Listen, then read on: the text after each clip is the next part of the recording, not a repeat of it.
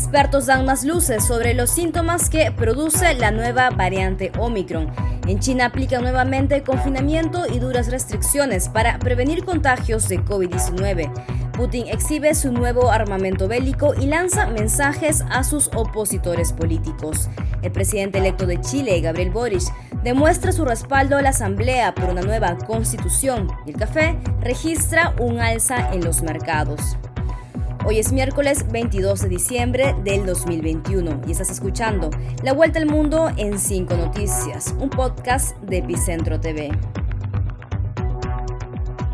Hola, yo soy Clara Elvira Ospina y esto es La Vuelta al Mundo en 5 Noticias. Omicron tiene síntomas diferentes. Desde que se detectó a finales de noviembre en Sudáfrica, las infecciones por Omicron están aumentando rápidamente en varios países del mundo. Y los expertos creen que la nueva variante del coronavirus pronto se convertirá en la dominante. Aunque los científicos siguen investigando cómo se comporta, uno de los principales epidemiólogos del Reino Unido indicó que, por lo que se ha visto hasta ahora, los síntomas de Omicron son más parecidos a los de un resfriado común. Hasta ahora un síntoma inequívoco del COVID era la pérdida del olfato. Aún es pronto para confirmarlo del todo, pero la experiencia preliminar señala que esta variante del COVID, tan veloz, tan amenazante, no tiene ningún efecto sobre el gusto y el olfato. Los síntomas que se identifican ahora son un poco de gripe, con mocos, menos fiebre, pero sí mucho cansancio. Las autoridades sanitarias del mundo entero trabajan identificando síntomas y analizando la variante y han encontrado, por ejemplo, que esta tiene muchas más mutaciones genéticas que las anteriores. Sin embargo, ante la evidencia de los síntomas, por ahora parece que a pesar de la capacidad de contagio y velocidad, puede tener menos efectos letales. En la línea de prepararse para contener esta y otras variantes, la FDA, la Autoridad de Medicamentos en Estados Unidos, ha autorizado este miércoles el uso de la píldora de Pfizer para tratar el COVID. Se llama Paxlovid y se toma durante cinco días. Este miércoles se dio a conocer que Estados Unidos dio luz verde para el tratamiento vía oral contra el COVID-19 de la farmacéutica Pfizer. El hito tan esperado se produce cuando los casos, las hospitalizaciones y las muertes en Estados Unidos aumentan y los funcionarios de salud advierten sobre un tsunami de nuevas infecciones de la variante Omicron que podría abrumar a los hospitales. Según los estudios, tiene un 89% de efectividad si se empieza a administrar en los tres días posteriores al inicio de los síntomas. Pfizer ya tiene listo un primer suministro de las pastillas que este mismo miércoles empezaron a ser enviadas a los servicios médicos de todo el país para atacar con velocidad a la variante Omicron.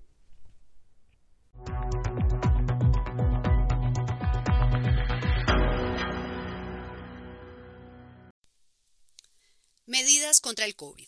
Según informó la Comisión Provincial de Salud, los habitantes de la ciudad decían aproximadamente de 13 millones de personas deben permanecer en sus hogares, a no ser por una razón imperativa y además no deben salir de allí. Los conjuntos residenciales también. Parece como si estuviéramos volviendo a empezar China ha vuelto al confinamiento. Lo ha hecho en la ciudad de Xi'an, que tiene 13 millones de habitantes y que presenta un preocupante rebrote de COVID. Los complejos residenciales permanecerán como en una especie de circuito cerrado para frenar la transmisión de la enfermedad. Solo podrán salir libremente los empleados del sector salud. Los demás solo lo harán si es estrictamente necesario y está prácticamente prohibido salir de la ciudad. Nadie podrá salir de la ciudad y obligan a todos a estar en casa salvo los trabajadores esenciales. Al supermercado solo puede ir un miembro de la familia cada dos días. Lo singular es que la medida se tomó con apenas 143 casos positivos, pero China mantiene su política de tolerancia cero. La Comisión Nacional de Sanidad de China informó este miércoles que de los 57 nuevos contagios locales, 53 se localizaron en Xi'an. Desde que comenzó este último rebrote el pasado 9 de diciembre, la provincia de Shanxi ha detectado un total de 149 positivos locales de COVID, 143 de ellos en Xi'an. En Europa, las situaciones más críticas se viven en Reino Unido y España. En Reino Unido este miércoles se reportó récord de contagios, 106 mil en un solo día, el más alto desde el inicio de la pandemia. Igual situación vive España, en donde se volvió a romper récord de contagios, más de 60 mil en 24 horas. El martes habían sido 49 mil. Por eso el gobierno anunció que a partir del viernes volverá a ser obligatorio el uso de la mascarilla, no solo en lugares cerrados, sino también en calles y parques. La mascarilla no será obligatoria en zonas rurales, a campo abierto y en la playa el COVID no toma vacaciones.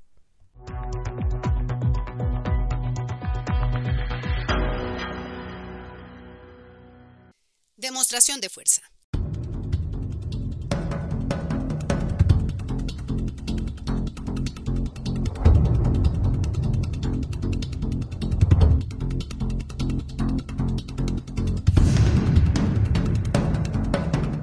El caso de que nuestros colegas occidentales continúen con la postura obviamente agresiva, tomaremos las medidas técnico-militares apropiadas de represalia, reaccionando con firmeza a las acciones hostiles.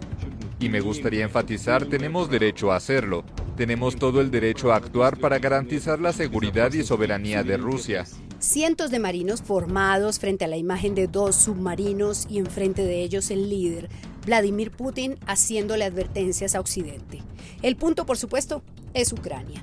Putin presentó este miércoles dos submarinos que se suman a su flota de defensa y aprovechó la ocasión y el escenario para hablar fuerte. Se refirió a la preparación de una respuesta militar y técnica si la Unión Europea y la OTAN aumentan su presencia en Ucrania y mantienen sus amenazas a Rusia. Nuestros documentos, nuestros borradores de tratados y acuerdos que se han enviado a los líderes de Estados Unidos y la OTAN sobre estabilidad estratégica nos encontramos con que algunos de nuestros críticos, para decirlo abiertamente, los interpretan como un ultimátum de Rusia. ¿Es un ultimátum o no? Por supuesto que no lo es.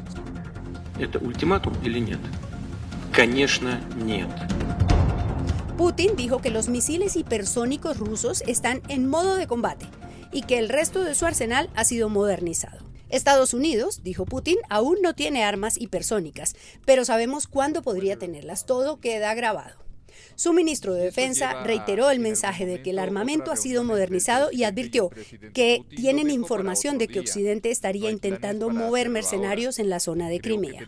La primera reacción de Occidente vino de la ministra alemana de Relaciones Exteriores, quien dijo que la preocupación es grande porque las declaraciones ocurrieron antes de movimientos de tropas en la frontera con Ucrania. Sin duda, este será un fin de año que nos recordará los tiempos de la crisis de los misiles.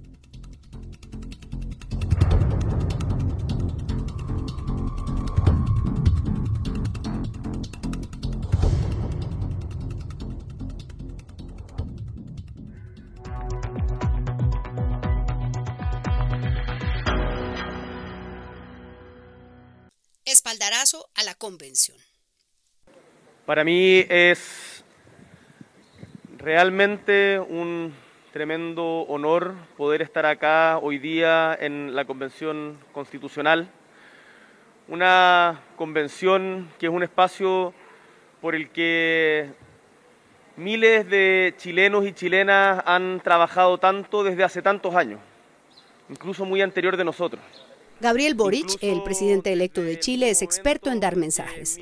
Lo hizo el lunes al decidir visitar primero al presidente en funciones, Sebastián Piñera, y lo hizo ahora, el miércoles, al visitar la sede de la Convención Constituyente. Boric llegó acompañado de una de sus personas más cercanas, la diputada comunista Camila Vallejo, quien todo indica será ministra en su primer gabinete. nuestro territorio es un motivo de alegría, un motivo de orgullo nacional y también mundial, porque nos están mirando desde el mundo. Quiero agradecer la tremenda pega que en ese sentido han hecho las y los constituyentes. El presidente electo se reunió con la presidenta del órgano constituyente, Elisa Loncón. Boric dijo que su visita a la convención es una señal de compromiso con un proceso histórico y agregó, no voy a tratar de pautear a la convención con lo que tiene que hacer, sino respetar e implementar lo que acá deliberativamente se decida. No me cabe ninguna duda de que se actuará con sabiduría en el mejor sentido y pensando en lo mejor para todos los chilenos y chilenas y en la estabilidad y, continuidad de nuestra república, nuestro país que queremos tanto. Así que yo en eso no voy a tratar de pautear a la convención respecto a lo que tiene que hacer, sino más bien respetar e implementar lo que acá deliberativamente se decía. La presidenta Loncón dijo que corresponde que visite a quienes estamos trabajando para este país. Es una decisión que habla muy bien de lo que representa. La convención tiene plazo hasta julio del 2022 para terminar su labor de redactar una nueva constitución y el triunfo de Boric le da un nuevo aire en medio de un cierto desencanto de los ciudadanos tras la euforia inicial de la convocatoria del órgano constituyente.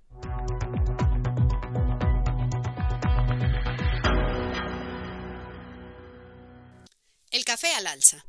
Los contratos a futuros del café en Nueva York, que en años pasados rondaron un dólar por libra, en lo que va de 2021 han visto niveles superiores a los de 2 dólares. Esta alza comenzó debido a una mayor demanda de café a nivel global a raíz del confinamiento por la pandemia, además de los problemas en las cadenas de suministro, y se acentuó ante condiciones climáticas como la helada que afectó a Brasil entre julio y agosto. Es extraño pero cierto.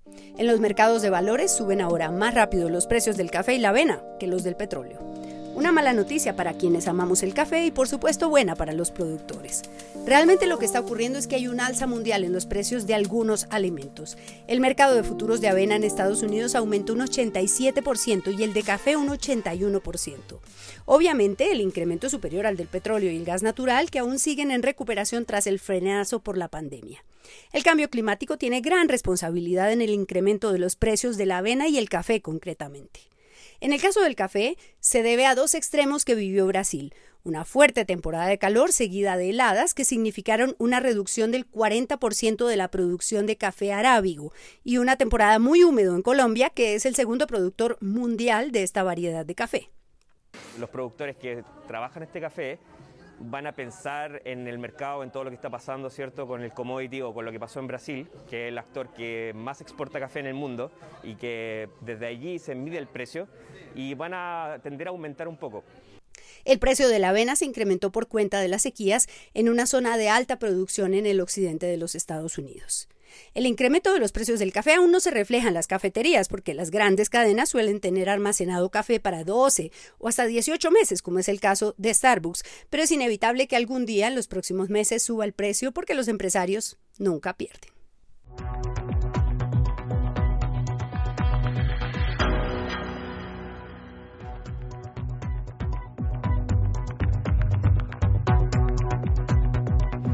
Eso fue La Vuelta al Mundo en 5 Noticias, un podcast de Epicentro TV presentado por Clara Elvira Ospina.